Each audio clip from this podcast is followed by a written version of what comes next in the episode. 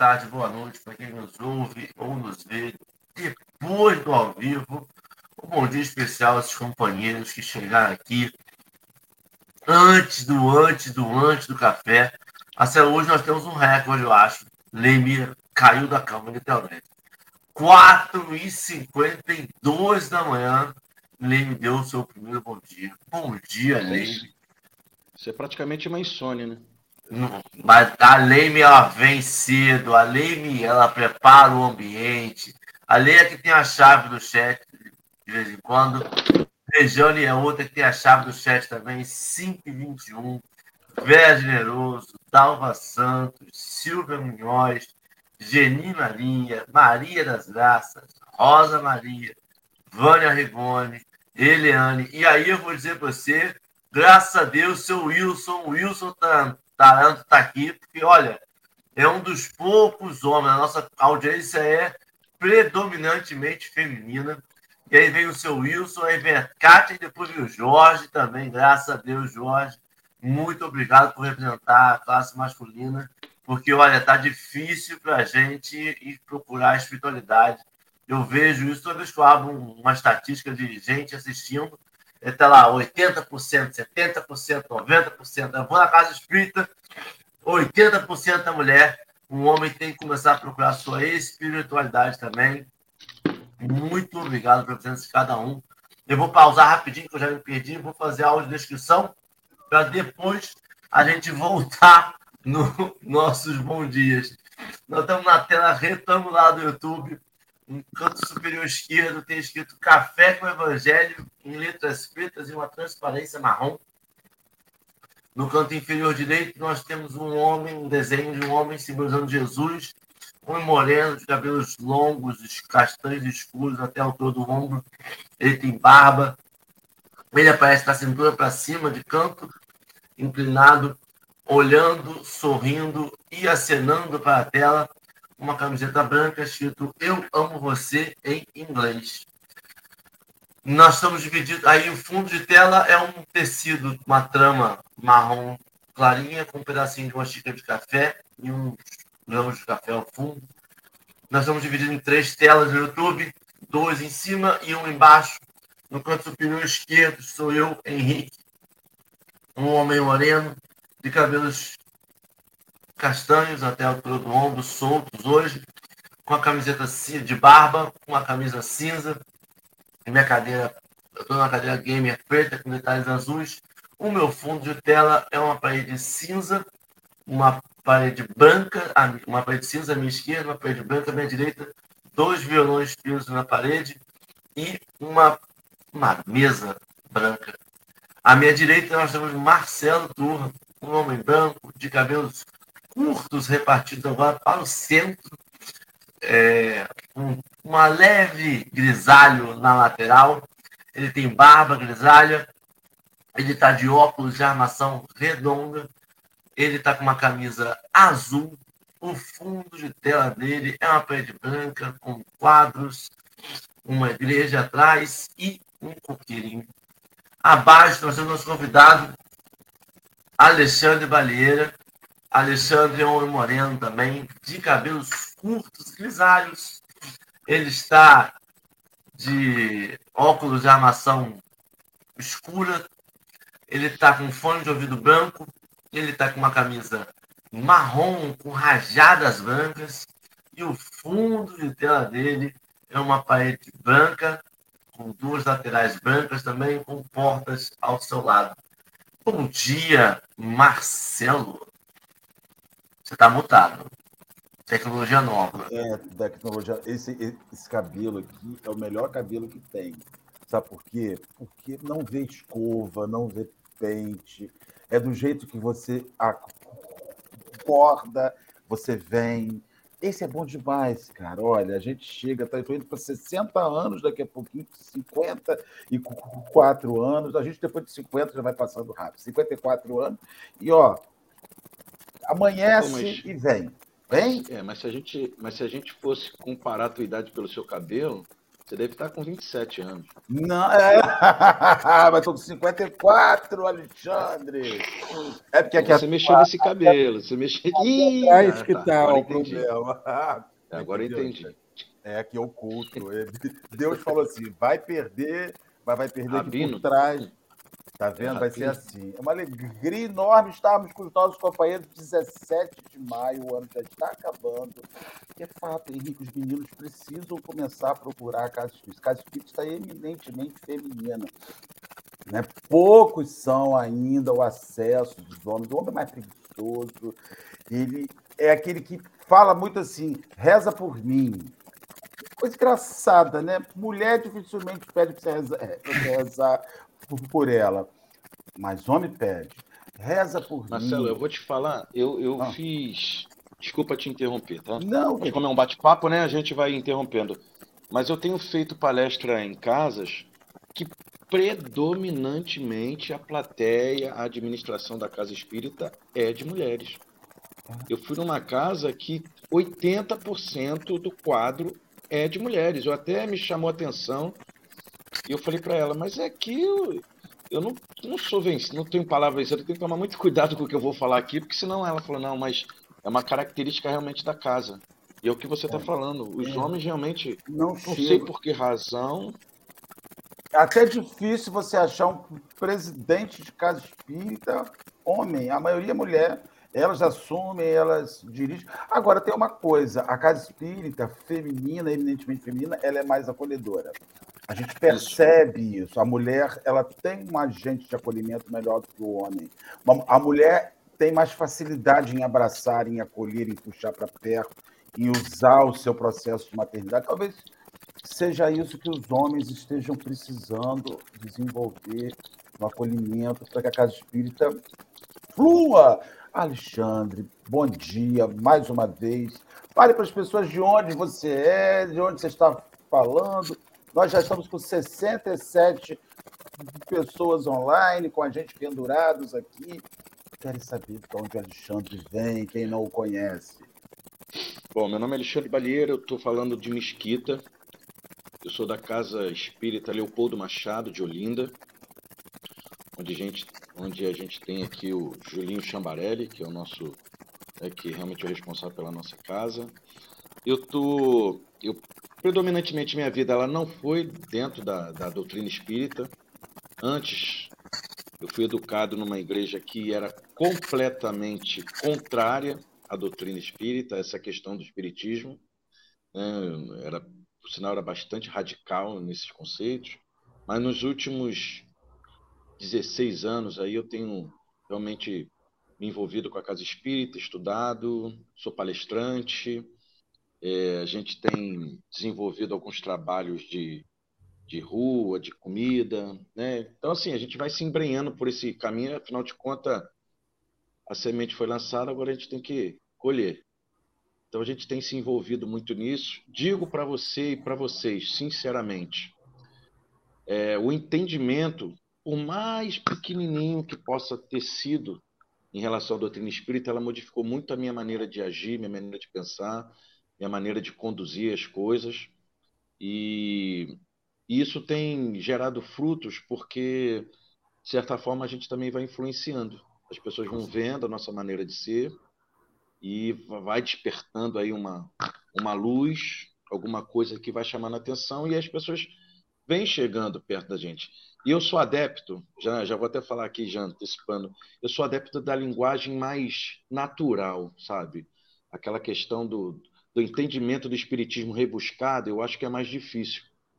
Então, eu normalmente eu tenho uma filha adolescente que também é envolvida com espiritismo, com mocidade espírita, com música, e, e, esse, e esse linguajar do jovem, ele também, quando você falou dos homens, né? Mas o jovem também tem essa necessidade de uma linguagem mais clara, mais próxima deles. Com certeza. Se não tiver essa linguagem, a gente realmente vai não, não é que a gente vai afastando, mas a gente não vai atrair atenção. Então a gente, eu sempre levo a consideração de que quando eu estou fazendo uma palestra ou conversando, o meu pai e a minha mãe estão lá na plateia, né? Que são pessoas que não tiveram acesso a uma cultura, mais, sabe, mais mais ampla. Então, se a gente não falar de Jesus da maneira simples, Jesus fica distante para eles. Eles acham que fica uma coisa impossível. E na verdade não, né? Jesus ele acolhe todo mundo de uma maneira tão simples. Eu acho que às vezes é a gente que complica as coisas, né? Então pode pode parecer que fala, ah, você está muito moderninho, mas não. É a linguagem do dia a dia, né? É a coisa mais mais simples que a gente possa fazer para que a gente se faça entendedor Entender. daquilo que a gente exatamente. É, eu, vou ter... né?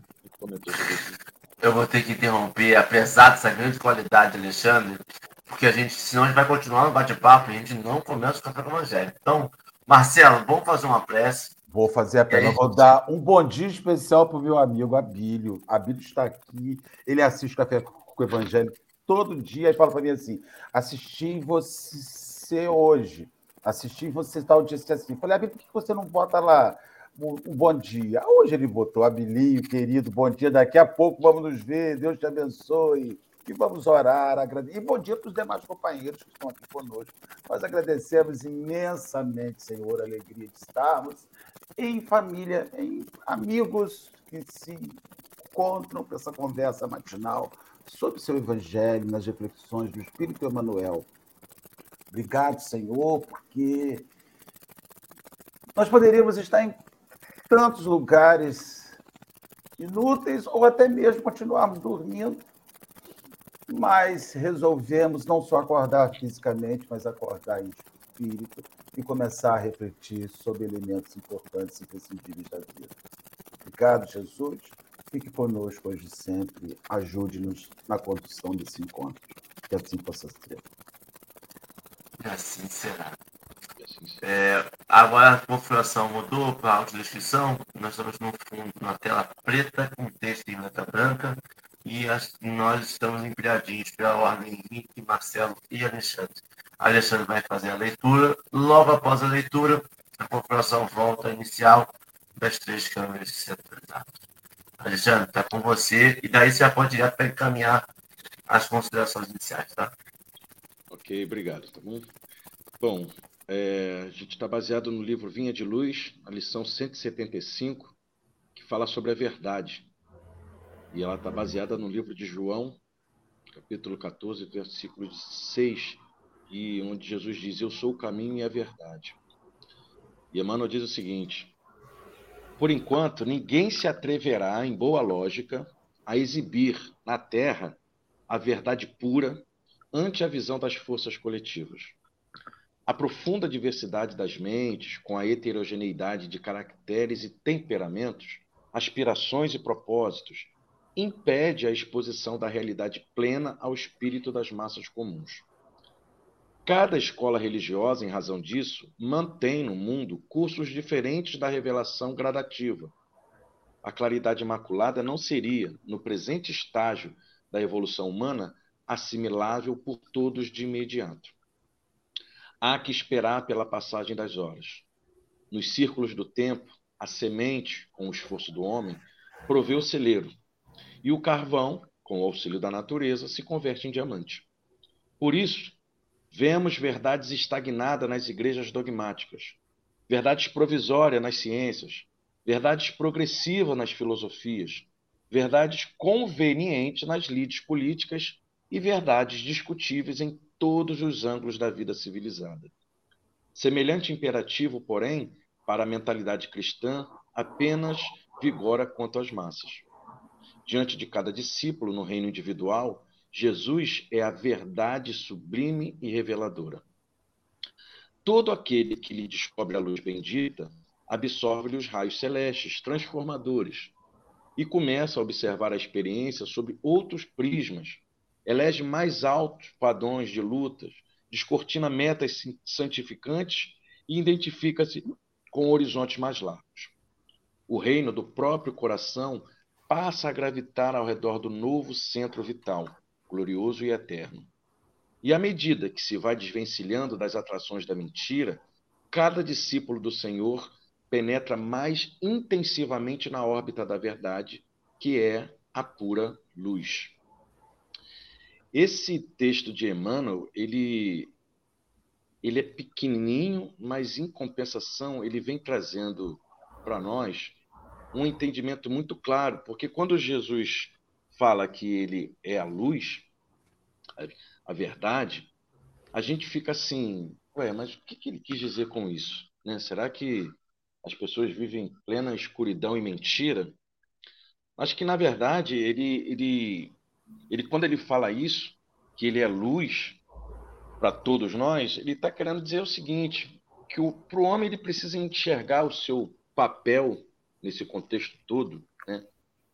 de que ele precisa ver isso com mais clareza, ele precisa ver isso assim com, com melhor entendimento.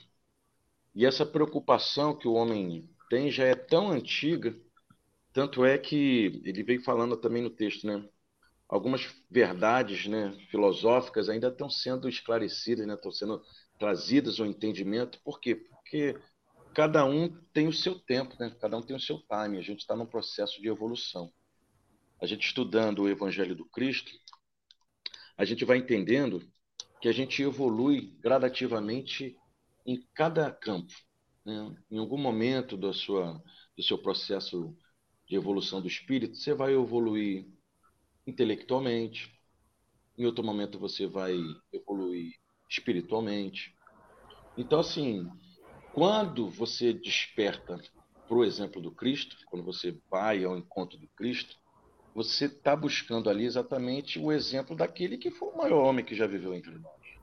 Né? Um homem que tinha uma missão assim incrível que e que começou a incomodar. Por quê? Pela sua simplicidade, não pela sua complexidade. O homem ele fica cada vez mais distante do Cristo porque ele tenta complicar aquilo que o Cristo disse. E o Cristo ele tinha também essa preocupação de saber que em determinado momento as suas palavras seriam melhor entendidas.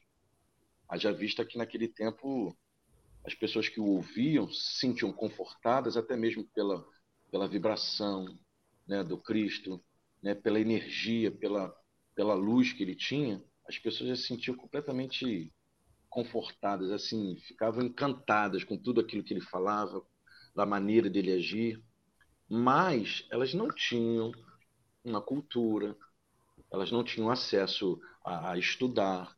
Então, Cristo falou assim: peraí, para que essas pessoas me entendam melhor, eu vou usar de parábolas, eu vou usar de, de alegorias, de histórias, em que elas possam realmente se colocar nesse contexto.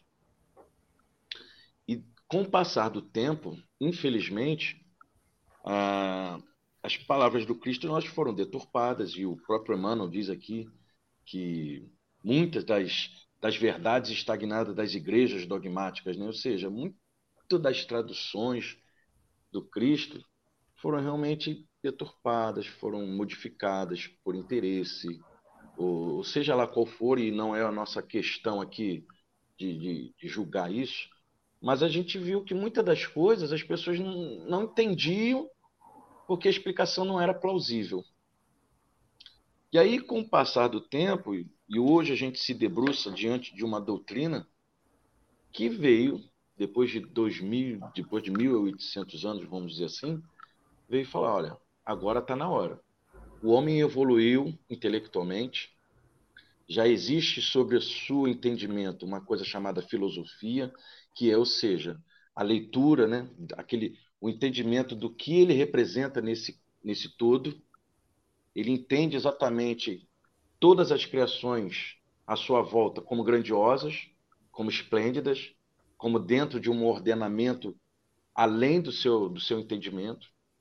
Então ele olha o sol, ele olha, ele olha as estações do ano, ele olha a planta no seu processo, né, e que ao seu cuidado ela dá resposta a você na flor, na fruta. Né? Então, assim, o homem falou: pô, peraí, eu faço parte disso tudo aqui, mas qual é o meu papel nisso tudo? E é imprescindível que o homem tivesse esse entendimento, porque a doutrina espírita ela está exatamente sobre esse tríade, né? Ciência, religião e filosofia. Então, peraí, se entenda como homem, se entenda como parte integrante disso tudo aqui. Entendeu? Porque agora a gente vai dar um, um upgrade na ciência. A ciência vai começar a trazer algumas respostas, e isso também está sob o controle do divino, para que você também entenda que muitas das coisas elas funcionam acima da tua inteligência, acima do entendimento. Então vai ter coisa que você não vai compreender ainda, porque você ainda não está preparado. Aí vem a religião. E a gente entende a religião aqui nesse processo como sendo não um templo, não uma de designação, uma denominação, até porque o Cristo não criou a religião. O Cristo ele não levantou nenhum templo, ele não inaugurou nenhuma casa. A pregação do Cristo era a sua forma de agir. Ele falava, mas ele não só falava, mas ele agia. Então, quando ele ensinava sobre amor, ele agia com amor. E ele pegava o próprio exemplo do que estava à volta dele. Porque mesmo ele trazendo uma, uma mensagem tão, tão bonita e tão importante, mesmo aqueles que o seguiam, estavam do lado dele, em alguns momentos mostravam incredulidade. Porque era novo. Porque era tudo novo. A gente está falando aí de um povo que veio durante muitos e muitos anos escravizado, muitos e muitos anos sob a liderança de um autoritarismo. Aí vem um cara completamente simples, faz exatamente o que todo mundo faz, humorado, né, se integrando a todos os. Eu posso dizer assim que o, Cristo era humorado, porque eu fico imaginando a cena dele dizendo para João, né, João, joga, joga a, a rede ali, naquele lugar ali do mar, que ali tem peixe. E ele fala assim: Não, mas eu já joguei várias vezes e não veio nada. Aí eu fico imaginando Jesus olhando para ele e fala assim: João, joga ali que eu estou falando. Joga ali. E aí a, a, incredulidade dele, né? Até um momento que ele falou: Tá, tá bom, vou jogar. E quando ele joga, ele tem a resposta. Que ele está diante da, daquele que, que tinha uma autoridade até mesmo sobre a natureza, mas que estava naquela imagem de um homem simples então a gente vai vendo, sabe, um homem que sabia que tinha um entendimento que o processo de, de, de ensino dele era tão curto que ele sabia que as pessoas que estavam próximo dele iriam traí-lo, iriam se tornar incrédulos. Por quantas e quantas vezes ele chamou a atenção e falou: sabe, vocês são hipócritas, vocês não estão percebendo que se vocês são igual a mim. Ou seja, era o Cristo se colocando no papel deles também, mas cobrando deles apenas o quê? Precisava ter clareza, eles precisavam entender aquele processo todo. Passando para os nossos dias, o que, que a gente faz de diferente daquelas pessoas lá de trás, daqueles discípulos, daqueles seguidores, que por alguns momentos titubeavam diante do Cristo? É que de vez em quando a gente se, se vê preso na nossa condição, na nossa zona de conforto. Porque seguir o Cristo é simples mas é trabalhoso. Mas é trabalhoso não no sentido físico, mas é no sentido humano. A gente, se a gente parar para pensar, a gente se dedica a tudo aquilo que a gente se propõe como conquista. O que, que eu quero dizer com isso? Você, a partir do momento que você estuda e vai crescendo e se desenvolvendo, em algum momento da sua vida, você desperta o interesse por alguma coisa que você quer ser na vida. Eu quero ser médico, eu quero ser engenheiro, eu quero ser advogado. Mas não basta apenas a vontade. Você vai ter que se dedicar para se tornar um médico, doutor, um engenheiro. E esse esforço demanda estudo, demanda você se dedicar. E você se dedica. Se você for médico, você tem o estudo, que é necessário, de quatro anos, você tem mais dois anos de especialização, você tem mais um ano de residência, ao todo são quase sete, oito anos para você se tornar um médico. E você faz isso por quê? Porque é um objetivo, porque é uma vontade, porque você sabe que esse esforço todo não vai ser em vão. Isso vai te ajudar em você oferecer uma vida melhor para sua família, para você. E assim com as outras profissões. De repente, as pessoas que não se dedicam ao estudo dessa forma, mas se dedicam a, a objetivando uma posição dentro da empresa. Você tem um negócio, quer que o seu negócio prospere. Então, a, essa pessoa trabalha mais do que o normal. Se o normal nosso, no padrão brasileiro, é de oito horas de trabalho, essa pessoa às vezes trabalha 12, 13, 14 horas, porque ela tem como puro objetivo atingir algo maior do que ela já tem. Mas quando a gente fala do Cristo, quando a gente começa a estudar o Cristo, e aí a gente vê lá assim, ó, tem que ser perdoador. Você tem que ser humilde de coração. Aí você fala assim, ah, meu Deus, mas como é que eu vou perdoar a Mariazinha? Se a Mariazinha ela inventou uma fofoca tão grande que ela me trouxe tanto problema. Sabe? Quando eu falo assim, ó, você tem que ajudar os mais necessitados. Não feche os olhos no seu caminho ao irmão que precisa de ajuda. E lá atrás o Cristo já falou que, na verdade, assim, ó, o samaritano é que parou para ajudar. Não foi as pessoas que estavam envolvidas com então, assim, a gente vai vendo que quando bate na nossa zona de conforto, aí é mais difícil, aí eu não preciso me dedicar tanto. Mas quando bate a dor, o primeiro caminho que a gente vai é encontrar o Cristo. Alexandre. Sabe? Essa... A gente fica assim. Diga, diga. Eu estava pensando você está dizendo aí, porque essa, esse, essa, esse versículo, dito por um homem comum, é bem arrogante, né? eu sou o caminho. Né? Não existe nada mais arrogante do que você, como um homem comum, dizer assim: prazer, eu sou Alexandre, prazer, sou Marcelo, sou o caminho, sou a verdade, sou a vida. Para você poder afirmar isso, você tem que ser um ser humano que não frustra. Porque a, quando, quando, quando Emmanuel começa a descrever assim, há filosofias que têm verdades temporárias, há políticos, há, há, ele vai usando várias situações aqui. Olha, essas coisas que são temporárias, elas vão te frustrar. Não existe nada que frustre mais uma pessoa do que a paixão.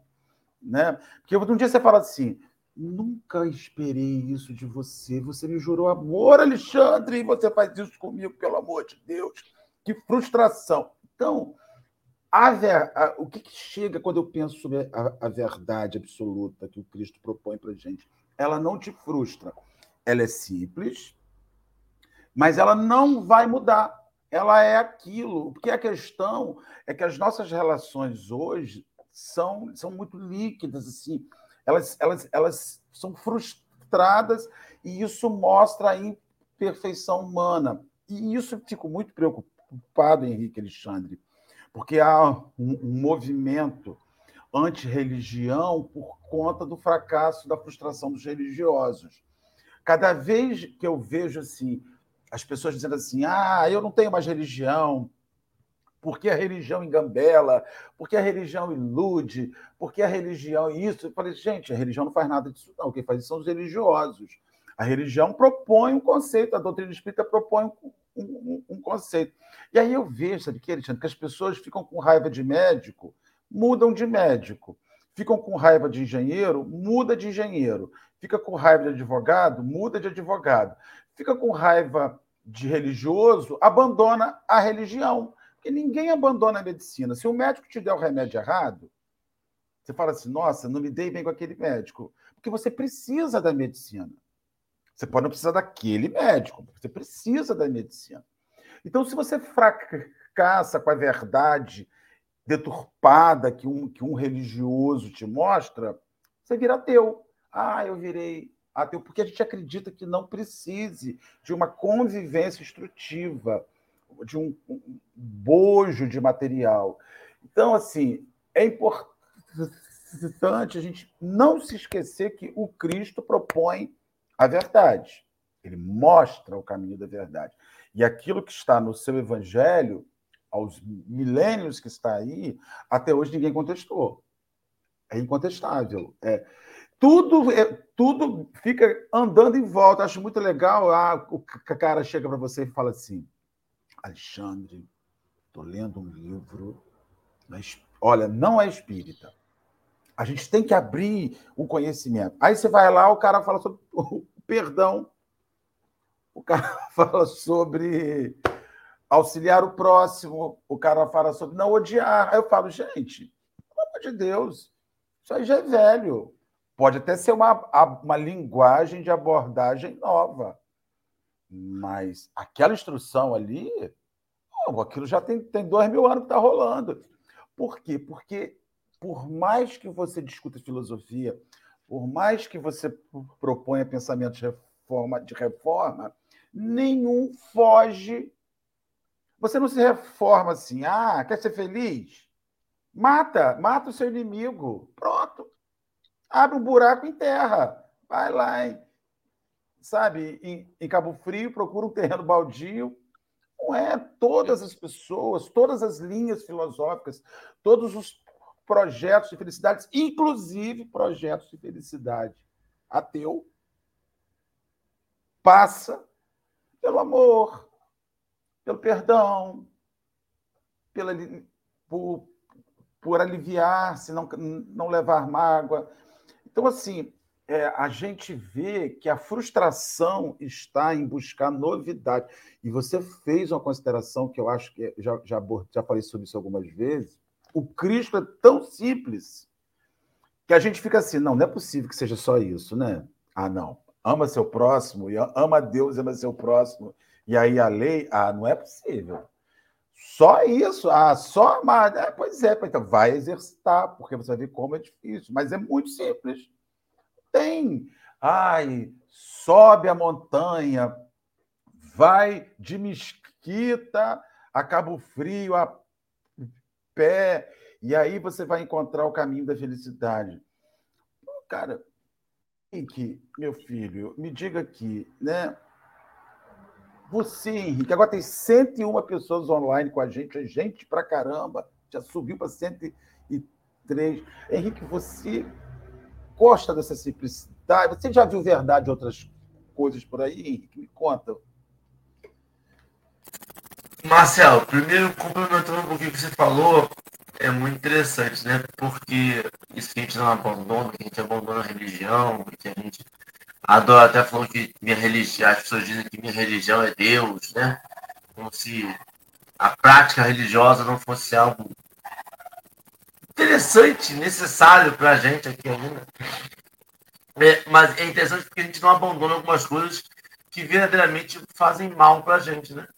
A gente não, tem patrão que pisa na gente, a gente não fala, não, Henrique, eu vou só, embora só fazer uma, uma, complementação, só dar uma, uma coisa sobre o meu pensamento religioso, porque religião é o lugar que você junta o conhecimento. Se você não frequentar uma religião, você não acessa esse conhecimento. Você não encontra esse conhecimento daqui, você não encontra Emmanuel fora do Espiritismo. Você pode até encontrar depois, mas ele começou ali. Ele começou. Pelo menos você precisa de espíritas para conversar com pra ele. É, conversar com quem? Você está entendendo? Então, é. assim, a gente não advoga sobre a não existência. Existe. Mas se você, por exemplo, se a igreja original não tivesse é, acolhido os evangelhos, eles se perderiam. Aquilo precisou ser acolhido em algum lugar. Então, quando é, você e fala. Fique, assim... E fique claro. É, e, desculpa, mas fique claro que o que a gente está levantando aqui não é nada contra as religiões. Não, Até porque não, as pessoas elas têm necessidade de ter um lugar onde ela vai ser acolhida, onde ela sabe que naquele lugar ali o pensamento está envolvido exatamente no Cristo. Ela vai tentar mais... ser boa. Exatamente. Ela, ela, não consegue essa conexão na sua casa, que às vezes tá, a família está desestruturada, ela não consegue essa ambientação, mas dentro da igreja ela, se, ela consegue exatamente se desvencilhar de todas essas coisas e se conectar naquele momento com Deus. Gente, a gente conserta sifão no centro espírita que não conserta em casa. Olha que transformação. A gente tira, a gente varre. Eu vejo gente varrendo o centro espírita que nunca varreu uma casa. Henrique, você varre o centro espírita, você conserta o sifão. Eu, eu conserto, mas também conserto em casa, graças a Deus. Não, você vê que de casa demora, que eu já ouvi reclamações.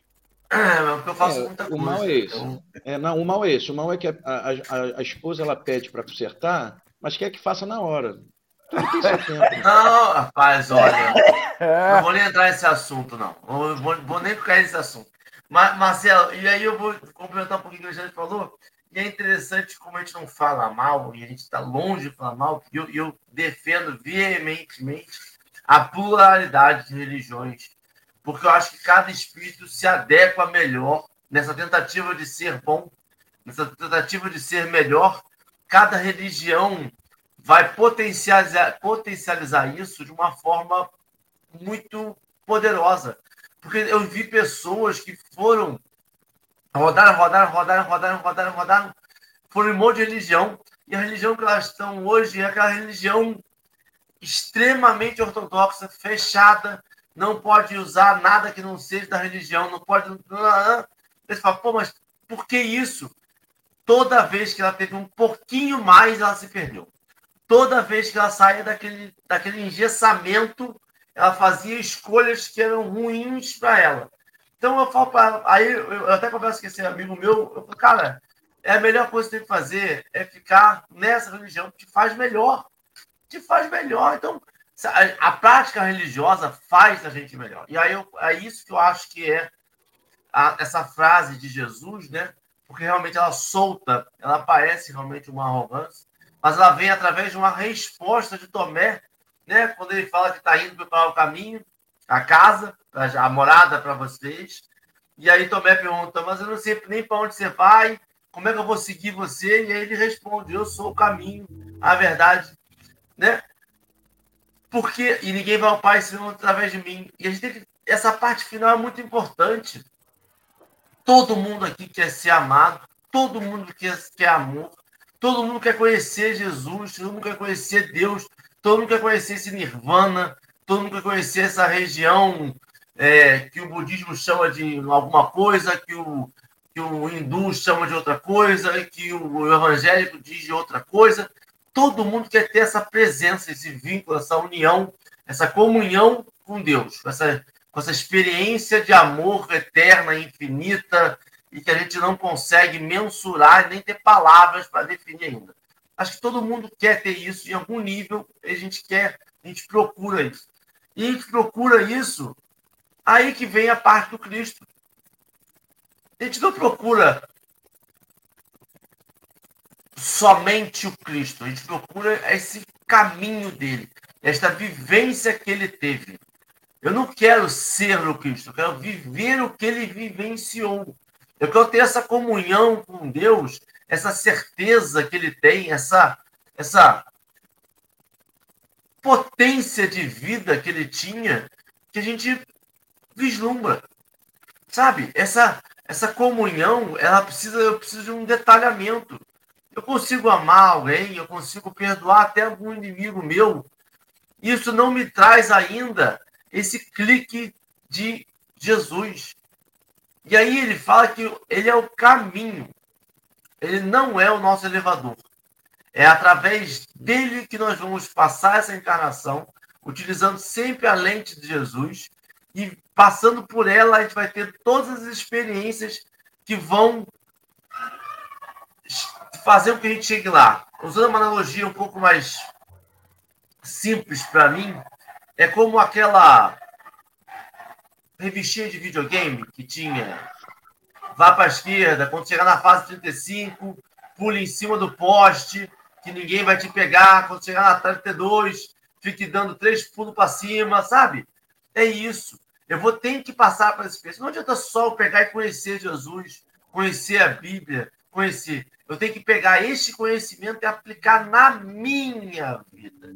Porque eu vou ser depois, daqui a 10, 15, 20 anos, eu acredito que eu vou ser uma versão de Jesus. A minha versão. A minha pessoa espiritualizada, com uma conexão com Deus, com uma conexão com essa espiritualidade amiga, com essa potência de vida mas é a minha. Eu não vou ser um Jesus, não vamos, estamos aqui saindo para sair toda uma forminha de vários Jesusinhos. Não, é um Alexandre na potência máxima dele. É um Marcelo elevado à 29 potência. É algo imensurável ainda para a gente. Mas para isso eu preciso passar. Toda vez que eu passar por uma experiência, eu preciso dizer assim: se eu não me reconheço como tão bom quanto Jesus ainda, né? que aí tem uma visão de humildade, que algumas já acham que conseguem fazer. Mas se eu não me reconheço como Jesus ainda, eu falo assim: o que eu poderia fazer com isso aqui? Qual é, qual é a verdade que eu tenho que seguir? É a minha ou é de Cristo? Qual caminho eu estou percorrendo?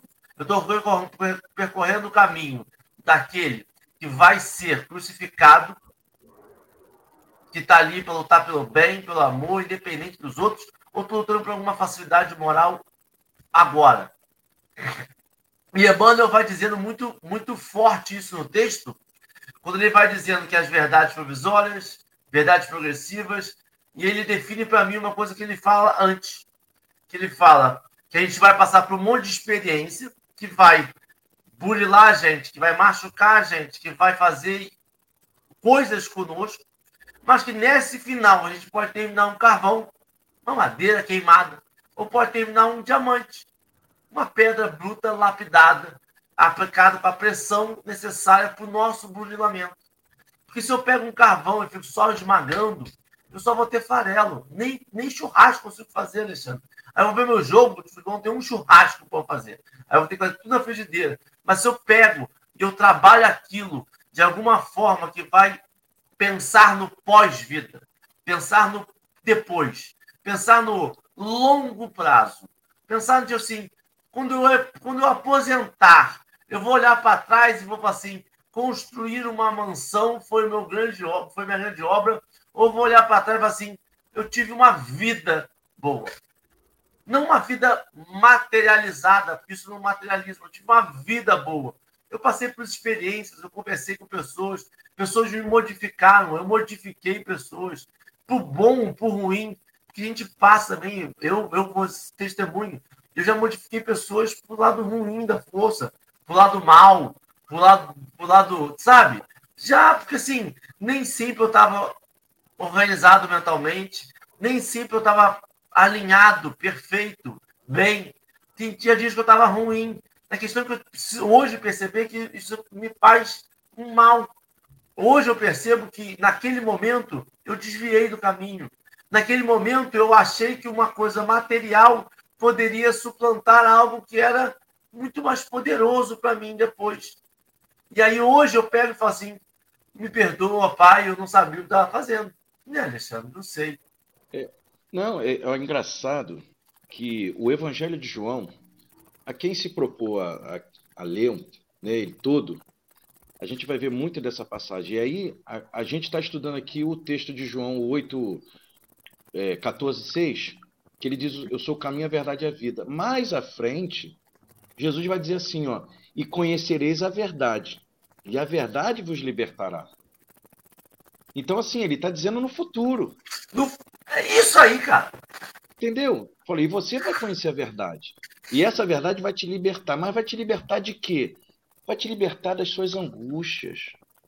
Vai te libertar das suas ansiedades. Quando ele fala lá nas, nas bem-aventuranças, que ele fala assim, ó, bem-aventurados aflitos, que as pessoas não entendem, mas eu faço a pergunta, você está aflito por causa de quê? O que que te aflige? que, que te aflige? O que aflige o ser humano hoje são, as são os seus desejos, sabe? A gente fica olhando o mundo moderno nosso. Eu fico conversando às vezes com a minha filha que é adolescente.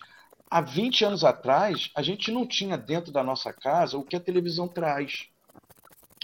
Sabe? A gente não tinha há 20 anos atrás as pessoas tão interessadas em, sabe, no material, expondo uma vida completamente é, voltada para o, sei lá, para é, o material mesmo, sabe? Tendo, colocando na mente do nosso jovem, sabe? Que ostentação, é o termo correto. Ostenta, ostentação. ostentação. Sabe? Isso vai causando uma aflição, vai causando. Aí sim, aí de 10 anos para cá você tem outubro amarelo, sabe? Ou seja, um mês inteiro dedicado ao quê? Por quê? Porque a doença está na alma. O Jesus falou: você vai conhecer a verdade, a verdade vai. Então, você, se você não buscar o Cristo, aí é o que você falou, Henrique. O fato de ah, seguir o Cristo ser igual ao Cristo, ah, então eu vou abrir mão de tudo, eu vou, vou andar cabeludo, eu vou... Não é isso, gente. O Cristo, ele. Me dá uma máquina que eu vou botar no cabelo agora. É isso. Quando eu olhei o Mas Henrique. Esse cabelo é ostentação. É, eu falei, poxa, quando eu olhei para o Henrique, eu falei, cara, é personificação de, do Cristo, praticamente. Do Cristo, é. Mas o Cristo ele ensinou foi um padrão de conduta pessoal e moral. Isso que as pessoas não entendem. Não, você não precisa se modificar, não, até porque você ainda está em evolução. Você não é igual ao Cristo porque você é imperfeito, e o Cristo era perfeito. Mas se esforça. Se esforça. Você perdoar, se você amar quem é, quem é bom, é fácil. Sabe? Você perdoar a, a, quem está do teu lado é mole. O difícil é você perdoar aquele cara que realmente te machuca o tempo todo. Sabe? Aquele cara que você ainda tem uma rusgazinha, sabe? Que você, ah, ele que se vire.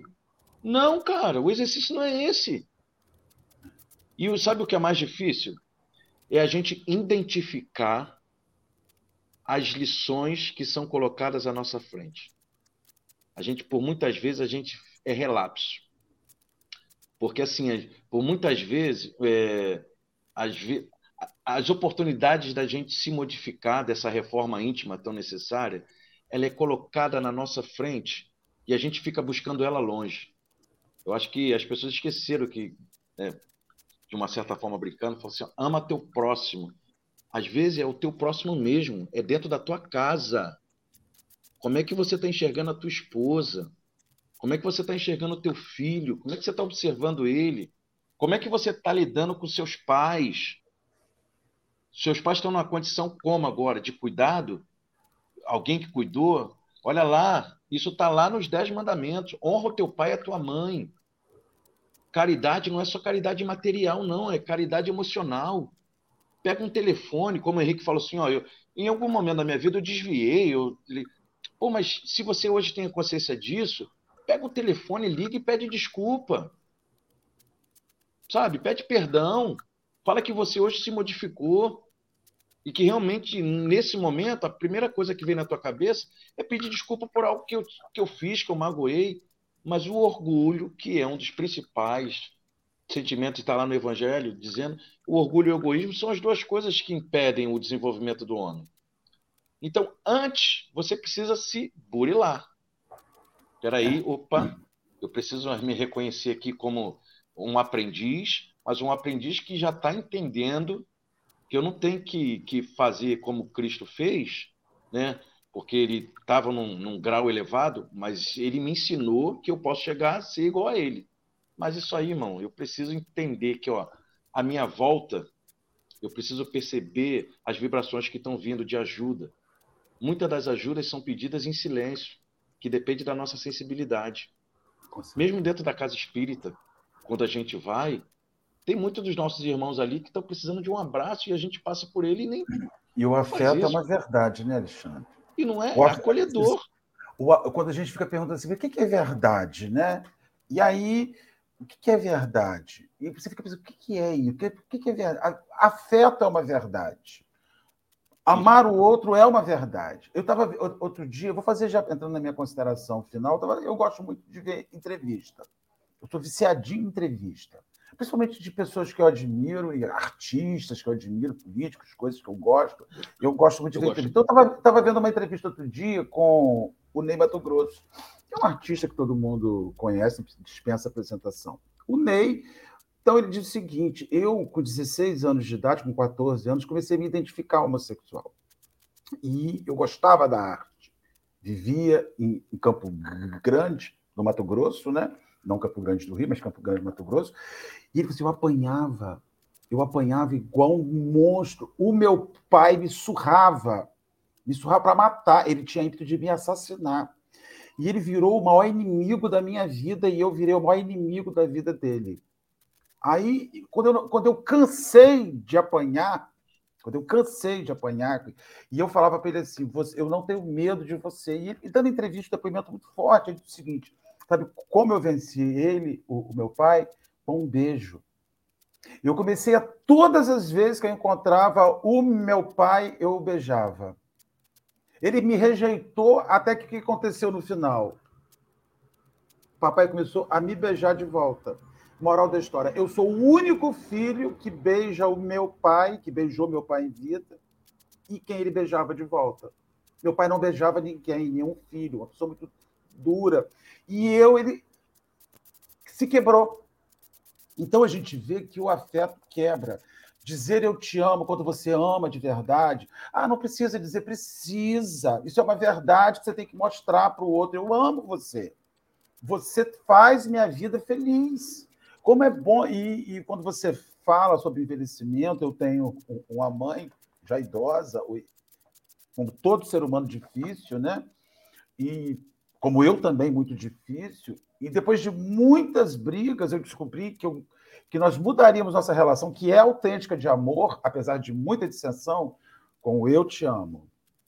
Com o eu te amo, eu te amo, eu te amo. Então, isso é uma verdade. Quando você não souber o que é verdade, o que é verdade, né? O afeto é uma verdade. Manifestação de afeto muda. Ah, mas eu sou grosseiro, eu sou estúpido. Tira o seu momento para dizer eu te amo.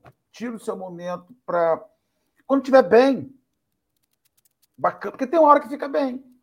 Aí essa entrevista que ele fez, eu falei, meu Deus, ele falou assim, venci todo o ódio entre o meu pai e eu com um beijo, um beijo sincero. Porque não tinha mais o que fazer. Então eu comecei, eu ia, eu ia para a rua, eu o beijava. Eu voltava, eu o beijava. Fiz a mudança de cidade, quando nós nos víamos, nós nos beijávamos. E eu rompi. E ele, e, ela, e ele falou no final: eu fui o único filho que papai beijava. não beijava mais ninguém. E foi o filho que ele mais teve dificuldade. Então, é, é um exercício. A verdade, ela não vem numa caixinha. Você não compra a verdade, né, Alexandre?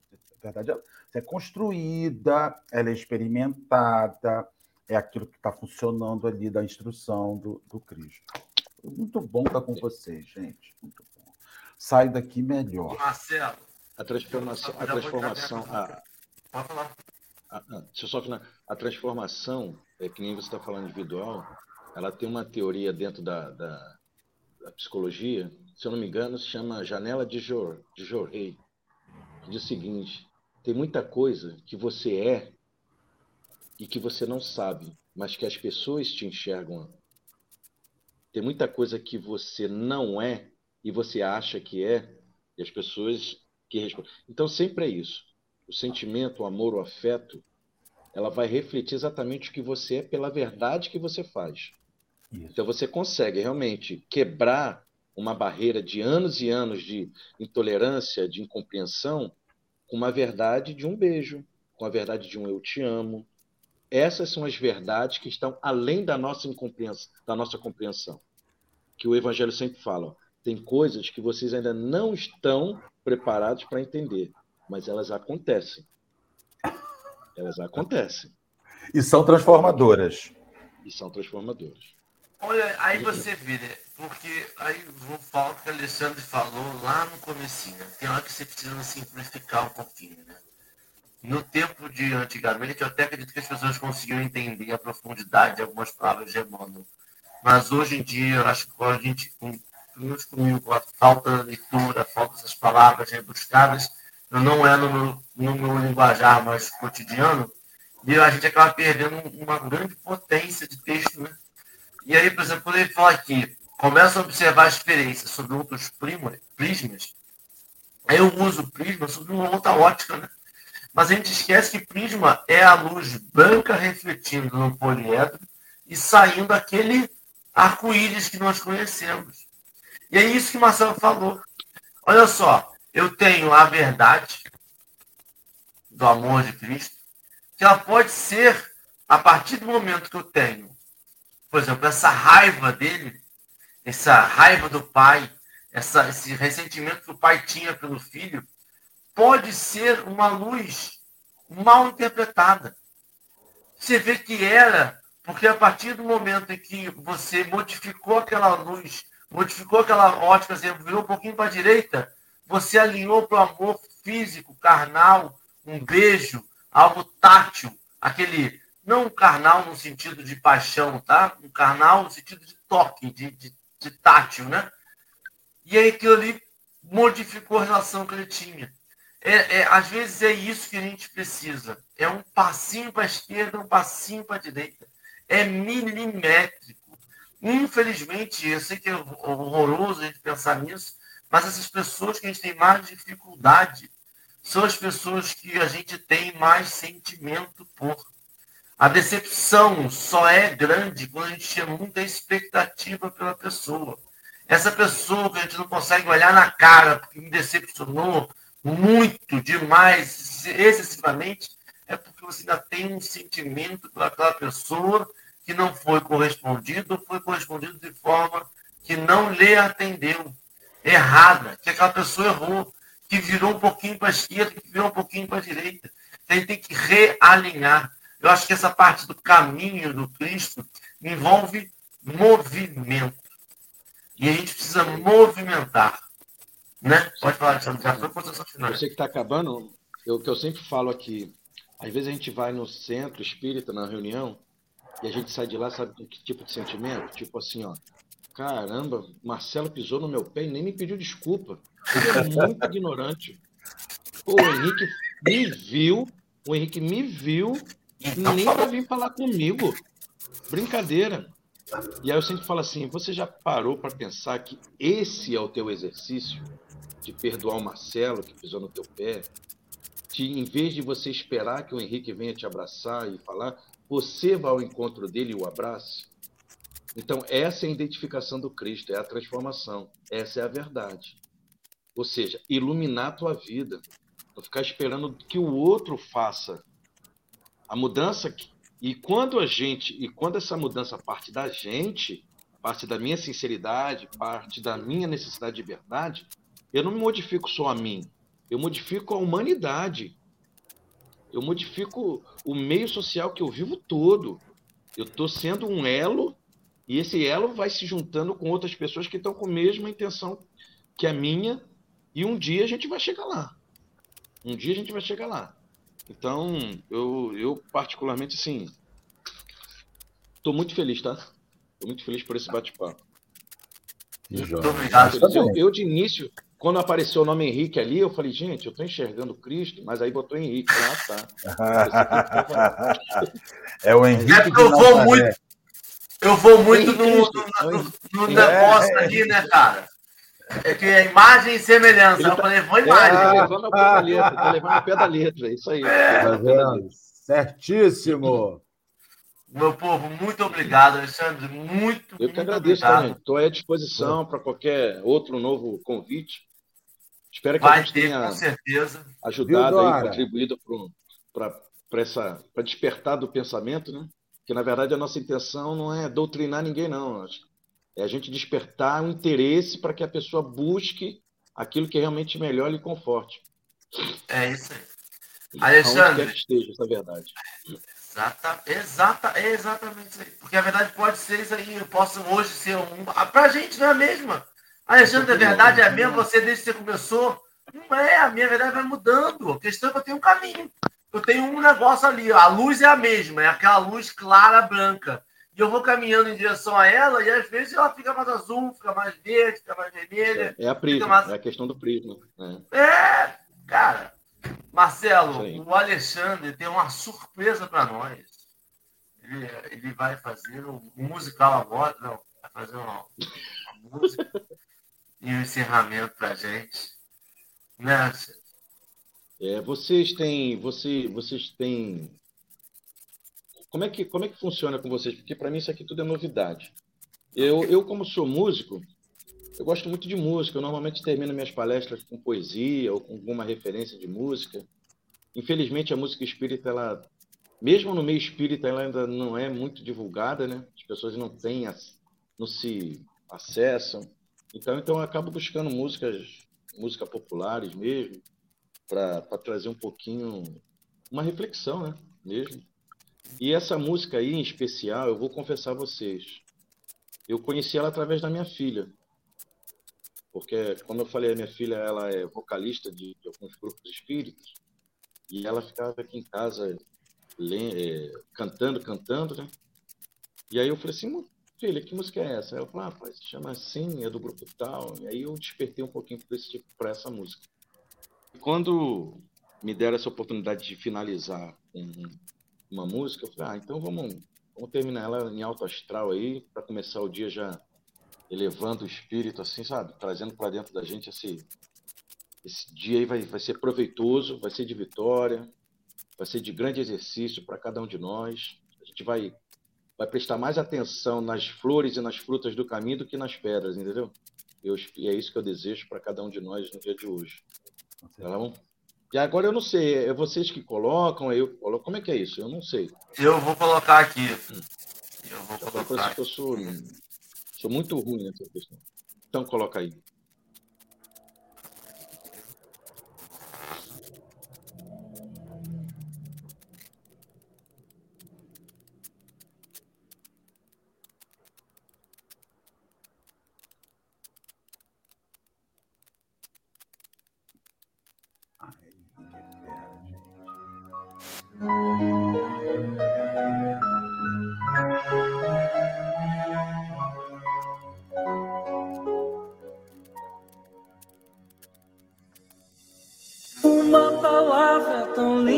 Já quase esquecida, me fez recordar.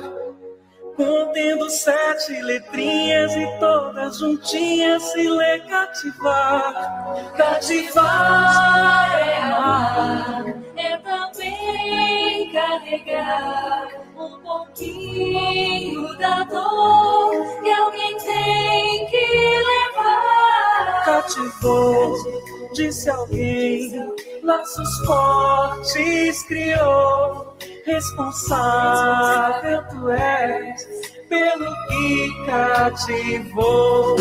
Um deserto tão só, entre homens de bem, vou tentar cativar, viver perto de alguém. Vou tentar cativar, viver perto de alguém.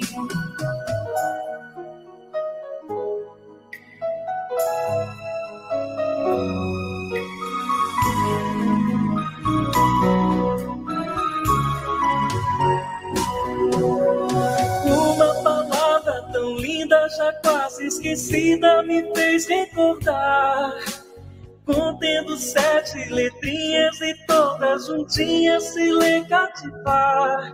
Cativar é amar, é também carregar um pouquinho da dor que alguém tem que levar. Cativou, disse alguém, laços fortes criou. Responsável tu és pelo que cativou. Só, entre homens de bem, vou tentar cativar, viver perto de alguém. Vou tentar cativar, viver perto de alguém.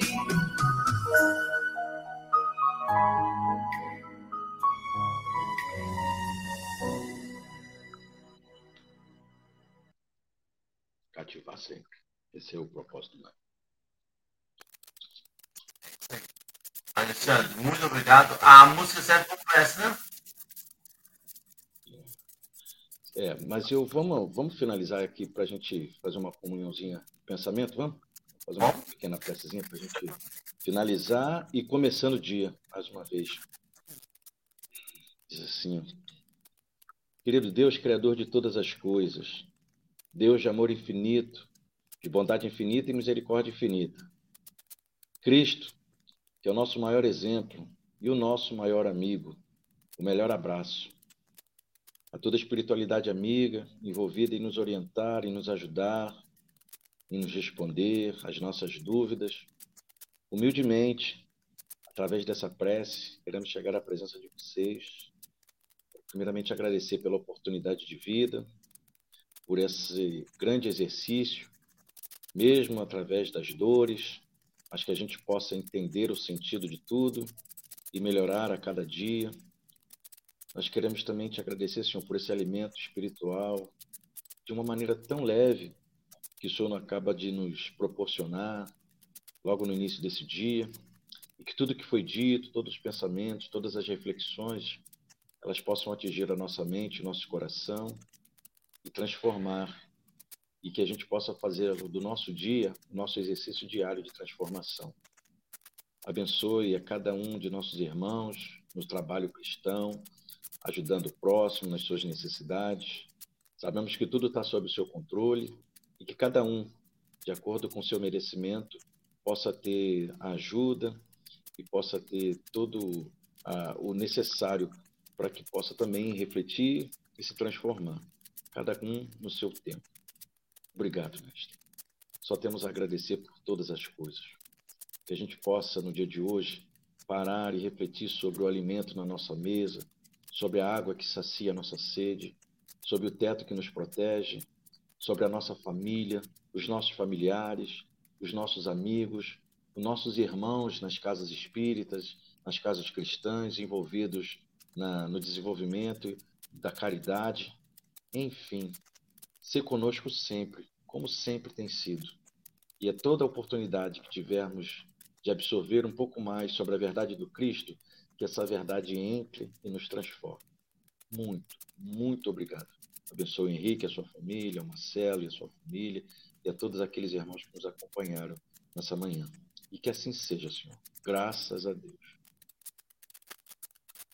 Graças a Deus. Assim será. Meu povo, muito obrigado pela compreensão, pela paciência, por estar aqui conosco todo dia. Amanhã, sete horas da manhã, tem mais Café com o Evangelho. Um abração e até amanhã.